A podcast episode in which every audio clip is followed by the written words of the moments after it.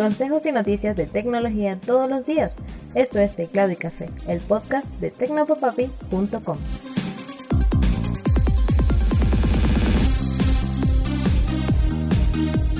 Hola, un saludote, espero que estés teniendo una mañana excelente. Soy Alexis López Abreu y esto es Teclado y Café. Vamos a empezar hablando de Inter y es que durante la semana pasada la empresa prestadora de servicios de Internet y televisión por cable y satelital sorprendió a algunos de sus clientes con un cobro excesivo en la factura de sus servicios de Internet. La empresa enseguida publicó un comunicado en la red social Twitter en el que aseguraban que esto se debía a un problema en la carga de las nuevas tarifas en su sistema de facturación tras la reconversión monetaria y que este error había generado un sobrecargo que no correspondía con el consumo del cliente. De inmediato, el ente regulador de las telecomunicaciones en Venezuela, Conatel, informó haber realizado una reunión con el prestador de servicio en la que se acordó suspender la facturación o el cobro de, la, de las facturas con sobreprecio y establecer medidas para la devolución del dinero. Conatel se comprometió entonces a devolver el dinero a aquellas personas que así lo solicitaran o a cargar el saldo adicional a su factura como una nota de crédito para usarlo en la facturación siguiente. Y pasamos a hablar de tecnología un poquito más pesada y es que el fabricante de chips TSMC o Taiwan Semiconductor Manufacturing Company ha dicho que para ellos la escasez de chips puede ser manipulada. La empresa ha asegurado que ellos han tratado de mantener un flujo constante en la fabricación y distribución de chips y que pueden ser los distribuidores los que están acaparando estos componentes tan importantes en toda la industria tecnológica de hoy para alzar los precios. Así lo hizo saber a la revista Time Mark Liu, el director ejecutivo, digamos que el, el jefe de TSMC, cuando se le preguntó por la crisis, la escasez de chips que gobierna el sector y que tiene a todo el mundo preocupado. Los fabricantes de carros de inmediato señalaron a TSMC, dijo Mark Liu en la entrevista, pero yo les dije a ellos, tú eres el consumidor del consumidor de mis consumidores. ¿Cómo podría yo priorizar a otros y no darte chips? Lo cierto es que para Mark Liu, esta supuesta escasez de chips, en sus palabras, les ha llevado a aprender nuevas cosas, pues antes simplemente eran una empresa que fabricaba obleas de silicio y de repente están en el centro de la atención mediática. Desde mi perspectiva, dice Liu, definitivamente hay alguien acaparando chips, quién sabe en qué punto de la cadena de suministros. De acuerdo con Liu, esto ha llevado a la compañía a analizar los pedidos de sus clientes más importantes para determinar quiénes realmente están necesitando chips y quiénes podrían tener más en sus almacenes de lo que están diciendo y en base a eso retrasar algunos pedidos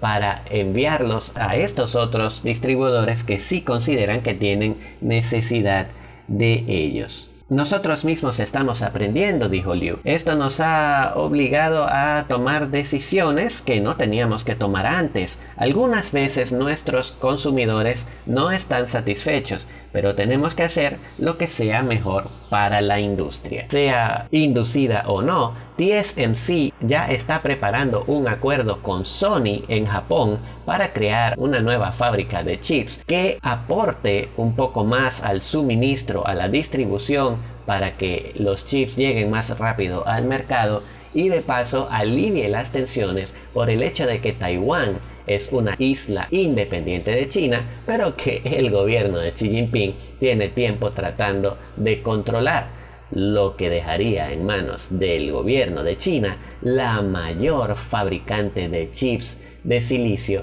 que se utilizan en televisores, monitores, vehículos, teléfonos celulares, computadoras y otros sinfín de electrónicos de consumo de uso diario cuya situación podría cambiar por completo de un momento para el otro. Y pasamos a hablar de VPNs, estos pequeños programas que disimulan tu conexión para que puedas navegar de manera más o menos anónima en Internet.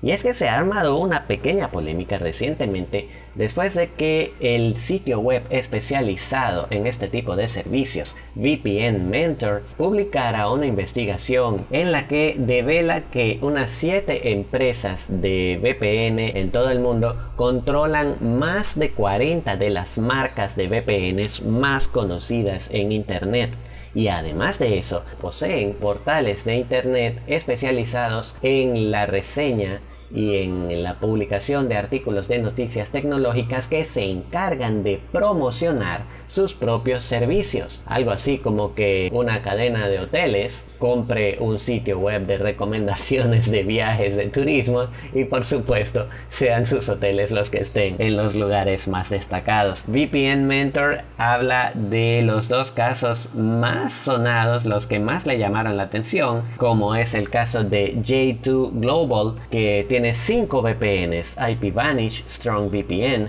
Encrypt Me, Safer VPN y Overplay VPN y además presta servicios para que otras compañías, inclusive un sitio web porno, publiquen sus propios VPNs usando su tecnología. Estos son VPN Hub, Namecheap, Tweak News, Easy News y News Hosting.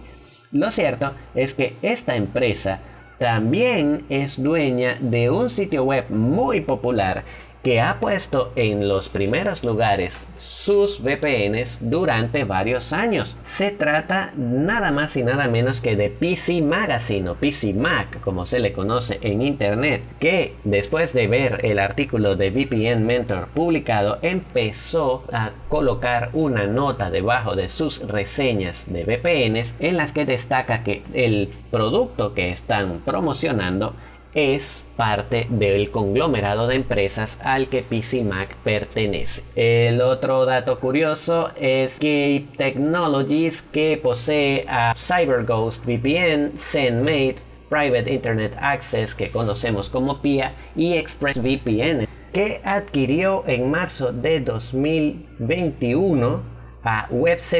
un grupo editorial de medios centrados en contenidos de seguridad y privacidad para los consumidores y que por supuesto tenía a varios VPNs de Cape Technologies en los primeros lugares. Así, parece que ahora hasta elegir un VPN en internet te mete en medio de un montón de negocios que lo que están es tratando de rebotarse tu dinero y que al final parece que no te están ofreciendo la seguridad que prometen. Yo por mi parte he recomendado a algunos que hasta donde he podido conocer no están metidos en este tipo de problemas y también han mostrado por lo menos hasta cierto punto hasta donde se puede ver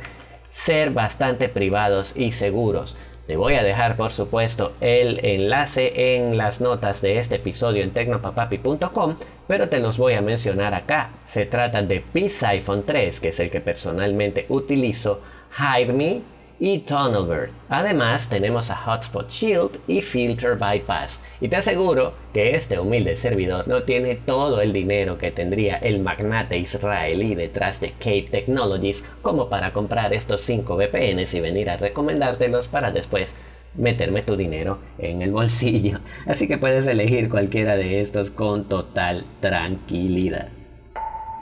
Y cerramos hablando de Windows porque un desarrollador de la casa filtró por error el diseño del nuevo blog de notas para Windows 11. No es que sea realmente una noticia muy impactante, pero sí que resulta un dato curioso que este tipo de cosas siempre se filtren antes del lanzamiento. Resulta que este desarrollador ha filtrado por descuido algunas capturas de pantalla en Twitter de el nuevo diseño que está sufriendo el blog de notas que también lo había prometido Microsoft junto con el de Paint. Este diseño mm, es bastante bonito, es un rediseño sencillo, no hay realmente un cambio de funcionalidad demasiado grande, pero adapta los menús del blog de notas a Fluent Design, el lenguaje de diseño de Windows 11 También vemos un nuevo apartado de configuración que Blog de Notas no tenía antes y en el que podemos cambiar cosas como el,